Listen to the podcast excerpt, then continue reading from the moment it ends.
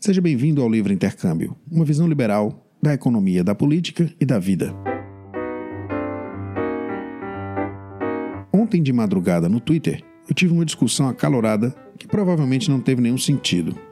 Primeiro porque quando as pessoas se referem ao Islã, como quando culpam o Islã pelo atentado que houve em Paris ontem, um homem pretensamente filiado ao Estado Islâmico lançou um caminhão sobre um monte de pessoas e matou várias delas. E aí logo o Estado Islâmico se pronuncia assumindo o atentado. Esse tipo de acontecimento, ele tem chocado o mundo diversas vezes, repetidas vezes nos últimos anos, mas mais frequentemente nos últimos meses. No mês do Ramadã, que é o mês sagrado do jejum dos muçulmanos, houveram atentados até na Arábia Saudita, na cidade sagrada de Medina, próxima à mesquita do profeta. Bom, aí chegam logo os inteligentes de Twitter e Facebook e começam a dizer que o Islã é uma religião intrinsecamente violenta e eu fico sem apoio à esquerda ou à direita. No espectro político, a gente fica meio boiando os liberais de forma geral. Se você é um liberal de verdade, se você leva, se você leva a sério as ideias de liberdade, você provavelmente toma porrada da esquerda e chulipa da direita. Agora, se você é um muçulmano liberal que nem eu, é o contrário que acontece. Aí a direita te detona e a esquerda te dá uns coques, te lembrando que a causa islâmica não é a única que ela defende. O fato é que não há uma causa islâmica unificada. Se você parar para pensar, existem diversos islãs. É, existe o islamismo militante, fundamentalista, no sentido de, sei lá, não sei que sentido se usa essa palavra. Eu não gosto quando se usa essa palavra porque parece que os fundamentos do Islã eles são de alguma maneira corrompidos. Essa pode ser uma visão fundamentalista cristã, mas de que o Islã é fundamentalmente violento, intrinsecamente é, incompatível com uma civilização. Não é a visão de boa parte dos muçulmanos que eu conheço. Na verdade, nos países de maioria muçulmana, a religião se confunde com a cultura desses países. Uma cultura agrária ainda, industrializada de meio de maneira vinda de fora, não foi, não foram feitas porque a industrialização ela veio como culminância de um processo de livre iniciativa e nesses países ela aconteceu importada pelos governos como ação do Estado, o Estado assim capitaneando para si mesmo o, o crédito desse processo ao longo do século XX. Então não se pode falar no Islã, no, no, se você chamar de Islã os países islâmicos, realmente não se pode falar de liberdade. Os graus de liberdade lá são muito pequenos. Varia de um país para o outro, naturalmente. É diferente um país como a Turquia, de um país como a Arábia Saudita. Num país como a Turquia, você pode sentar num bar e pedir uma cerveja. Na Arábia Saudita, você tem que entrar num porão para fazer isso. E tem esses porões, naturalmente, porque tudo que é proibido termina virando um artigo altamente desejado e caro, não é verdade? A lei seca nos ensinou isso nos Estados Unidos. A gente sabe disso, na verdade, eu acho que desde o Gênesis, né? Mas enfim, me, termina me irritando porque os rótulos são difíceis da gente digerir, né? A gente teria que fazer uma análise semântica para não ficar puto. Olha só que interessante. Porque veja só, você, quando você diz que o Islã é culpado, você tem uma dose de, de você tem uma dose de razão nisso que você está dizendo. Sabe por quê? Porque é o seguinte: esse Islã que é vendido como Islã e que aparece no noticiário e que muitas vezes é difundido até mesmo nas mesquitas é um Islã financiado com dinheiro saudita. Chama-se salafismo ou wahhabismo. o wahhabismo, o wahhabismo numa referência a Muhammad Abdul Wahhab, que foi o clérigo muçulmano, que é uma contradição em termos, porque o Islã é uma é uma religião sem clérigos, tá? Mas eles criaram essa casta de clérigos muçulmanos, as pessoas queriam, sei lá, uh, propalar uma pureza corânica ou coisa do tipo, e esse era um deles, Muhammad Abdul Wahhab, que fez uma aliança com o rei uh, Abdul, Abdul Saud. O rei Saud, ele. Ibn Saud, o rei Ibn Saud. O rei saudita, então, é, passou a ser mais uma das tribos árabes que lutavam pela, pelo controle daquela região do Hijaz, que hoje se chama Arábia Saudita. E na Primeira Guerra Mundial, a, o, o Império Otomano, que é o último califado que se conhece na história, o Império Otomano entrou do lado errado na guerra. Já vinha se deteriorando por uma série de fatores e entrou na guerra do lado dos alemães e perdeu fragorosamente. E todos os territórios que antes eram do Império Otomano, eles foram simplesmente divididos entre os vencedores da Primeira Guerra Mundial usando uma régua. Isso sim, isso mesmo, uma régua. Se você olhar para o mapa do Oriente Médio, você vai ver que existem fronteiras retas, coisa que não acontece naturalmente. Se você olhar para as fronteiras do Brasil com os outros países latino-americanos, você vai ver que ela não é reto. Talvez precisasse de um cálculo fractal para chegar num, numa forma daquela. Não há linha reta separando um país do outro, porque os fatores que geram essas separações são vários, são geográficos, são humanos. Mas depois de uma guerra, você divide, como eles, como os europeus e os americanos dividiram o, as áreas conquistadas com, usando uma régua, passando uma régua e dizendo isso aqui é da França, isso aqui é da Inglaterra, isso aqui é. E por aí vai. Tá? Para se explorar economicamente, para ser colônia, tal como tinha se pensado. A ideia da colonização ela, ela morreu ao longo do período das duas grandes guerras existia colônia britânica até a metade do século XX. Né? E a ideia da colonização simplesmente papocou no meio do século XX em função das guerras. Né? Um, uma, das, uma das consequências das duas guerras foi a no, depois da Primeira Guerra, a Liga das Nações, e depois da Segunda Guerra, a Organização das Nações Unidas, que terminou definindo um marco legislatório internacional, inclui, incluindo aí a, a autossoberania dos povos e tudo mais, mas nessa altura o estrago estava feito em vários níveis. Não que a colonização seja responsável por aquele lugar ser um verdadeiro celeiro de tiranetes. Não é. Tá? Como não é a colonização responsável pela América Latina ter sido e ainda ser, em certa medida, um celeiro de tiranetes. O fato é que existem características históricas e linguísticas e, uma série de características eh, ao longo da história daqueles povos, como existem ao longo da história da América Latina, que terminam facilitando a subida ao poder desses salvadores da pátria, que começam como heróis. Alguns deles são heróis de guerra, né? pessoas que se destacaram, eh, sobreviveram, né? como diz o, o, Baiano e os Novos Caetanos, né? É, herói é o cabra que não teve tempo de correr, né? Então, um cabra desses assume o poder numa região como aquela e é visto como uma espécie de semideus pelas mentes é, atrasadas, né? As mentes, sei lá, acostumadas a ver as coisas em termos míticos, né? Vou chamar atrasadas, aí a gente tá. Eu acho que. É, tem muita gente que critica esse relativismo, que é principalmente propalado por quem se diz de esquerda.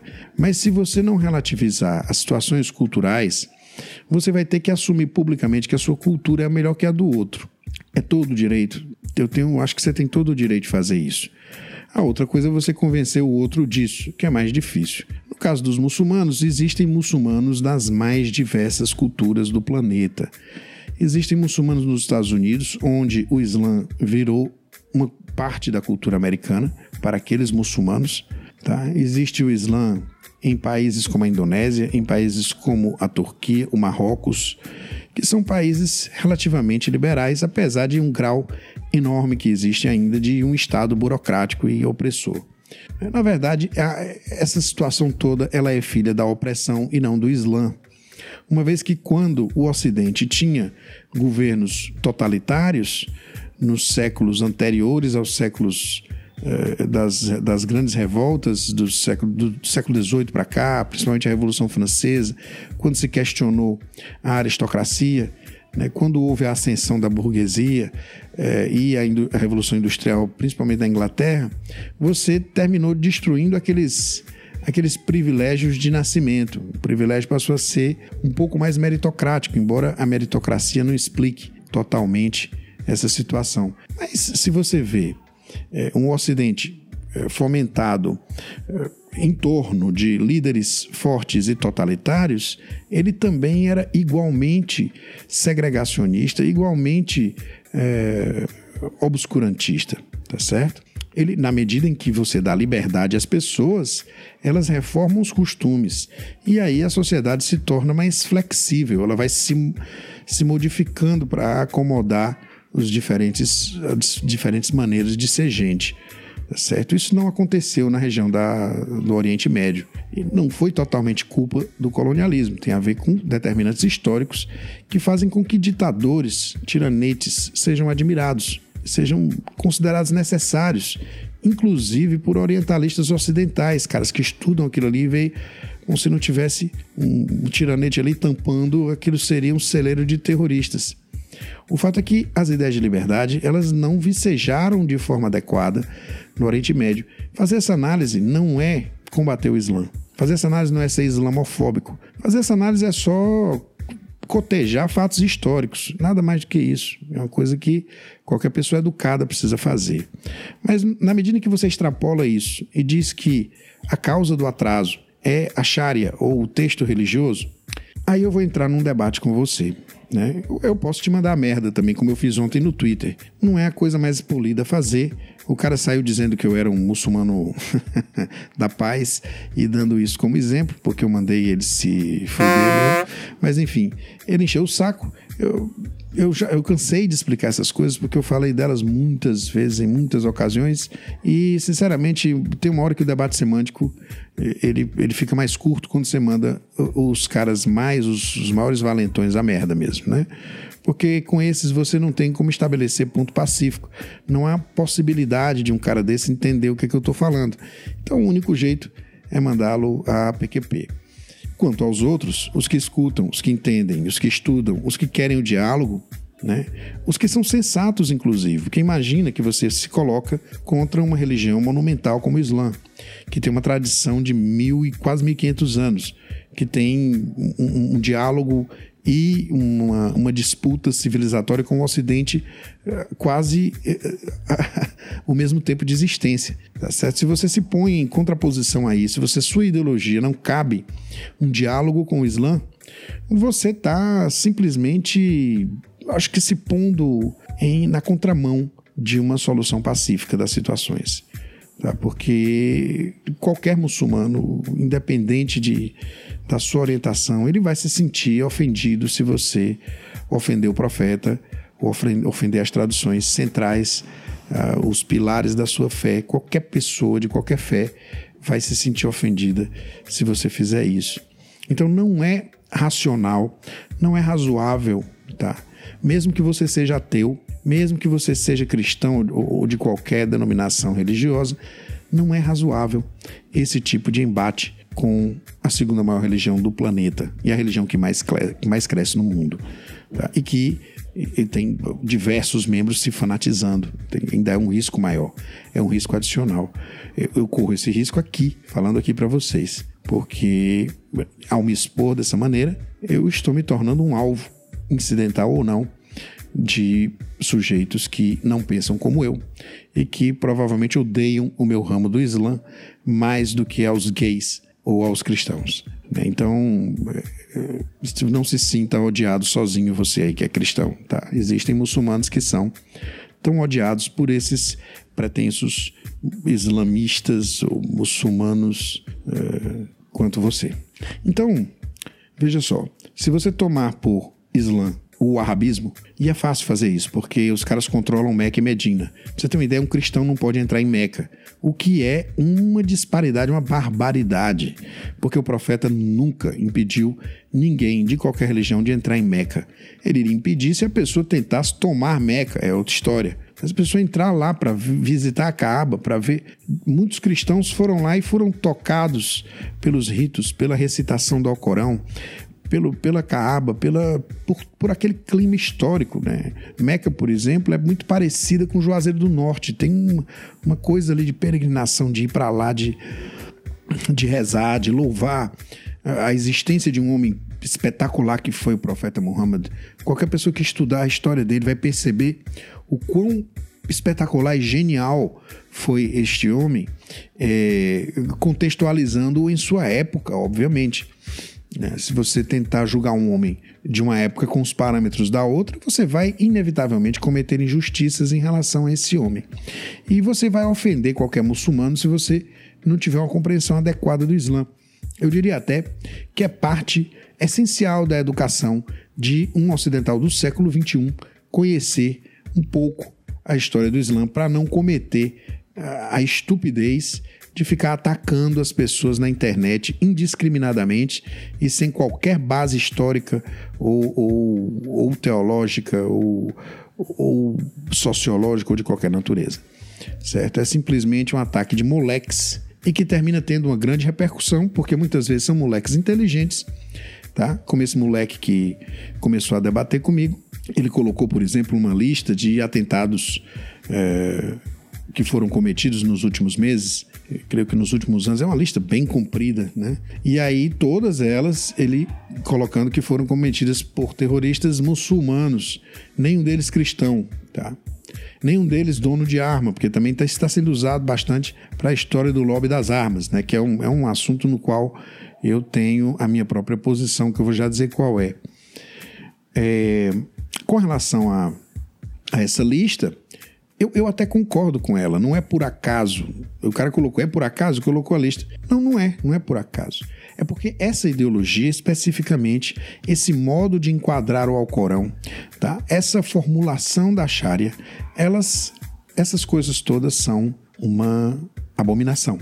Uma, uma abominação recente, que data do século XVII, tá? do século XVIII, na verdade, quando houve a famosa aliança entre Abdul Wahab e Ibn Saud. Eles dois, eles combinaram ali, um, fizeram um conchavo de poder, onde Ibn Saud sempre seria o rei, alguém da família dele, sucesso numa linha sucessória, o que não é muito islâmico, tá? E Abdul Wahab sempre teria o controle religioso, que é o poder, de fato, numa teocracia como é a Arábia Saudita. Né? Então, é, isso não tem nada de islâmico. Algum tempo atrás, vou deixar esse link aí nas notas do podcast, tá? Foi, eh, foi noticiado no jornal da, da Irlanda que um sociólogo iraniano fez uma pesquisa usando os critérios do Alcorão para determinar que uma sociedade é islâmica. Tá? E aí ele chegou a conclusões que são absolutamente contraintuitivas. Os países muçulmanos, entre aspas, como se fala, os países de maioria muçulmana, eles ficam no último degrau, nos últimos degraus de, isla, de, de islamização. Para você ter uma ideia, Israel fica numa posição mais privilegiada que a maioria dos países muçulmanos. E o país mais islâmico do mundo, pasmem, segundo essa lista baseada em critérios corânicos, é a Irlanda. Então, é importante você relativizar quando você vai analisar um texto religioso. É importante colocá-lo em relação às culturas da época e às práticas vigentes na época e transpor para as relações estabelecidas entre os países e entre as pessoas hoje, para que você possa formar uma opinião informada e não ficar repetindo slogan de direita ou slogan de esquerda como se você fosse um idiota útil. Na verdade, fazendo isso, você se torna apenas um idiota inútil. Então é importante dizer que existem islâmicos e islâmicos, muçulmanos e muçulmanos. Eu prefiro usar o termo muçulmano quando eu estou me referindo a uma pessoa que adere ao Islã como caminho de caminho de interação com Deus, na verdade, principalmente com Deus, mais do que com as outras pessoas. Existem outros códigos que regulam a interação entre as pessoas no sentido de resolver disputas judiciais e querelas desse tipo.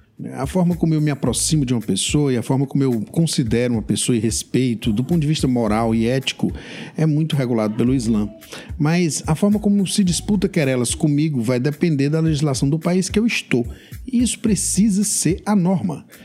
Ah, eu moro no Brasil, mas o meu, meu, meu minha ideologia seria, minha, meu ideal seria criar uma teocracia aos moldes da Arábia Saudita aqui, ou aos moldes do califado islâmico, esse, esse cara aí que se autodenomina califa. Não, esse, esse não é o meu objetivo. Tem muitos caras que vêm de lá para cá precisamente porque a gente não tem isso aqui. E não vai ter, se Deus quiser. Na Europa, idem. É, a, a Europa tornou-se um lugar de tolerância, de multiculturalismo. E isso não é uma coisa ruim. Uma coisa ruim é que o mal conta com a tua bondade. Conta com você ser multiculturalista, você ser é, é, é, tolerante, você ser. E aí é o grande desafio. O desafio é você é, não ser estúpido, tá? E não ser enganado e não deixar de ser tolerante. Esse é o grande desafio. Porque se você de repente vira um monstro assassino, ou então uma pessoa que vai expulsar todos os muçulmanos, como ele sendo o grande outro que não que não o grande, a grande diferença, o grande diferente, né? O grande outro que é totalmente é, desigual, totalmente diferente de mim. Se eu for expulsar esse cara, esse, esse, genérico, né? Se eu for expulsar todos os muçulmanos, como quer um, um, indivíduo idiota como, como Donald Trump, né, expulsar os muçulmanos do, do, do, país dele. Se todo mundo for pensar dessa maneira, a gente entra realmente num choque, numa guerra enorme, onde os muçulmanos pacíficos vão ser perseguidos só porque são muçulmanos, tal como os judeus foram perseguidos no meio do século XX pelos nazistas, não só pelos nazistas, tá? É bom frisar isso daí, eles já eram perseguidos por vários povos da Europa. Os nazistas só deram corpo a essa essa perseguição que acontecia na Europa inteira, tanto que aconteceu perseguição aos judeus na, na, na Itália, acontecia na França também, né? na Inglaterra em menor escala, mas acontecia. Então o fato é que existe perseguição ao Islã hoje, parecida com a, a perseguição que houve aos judeus.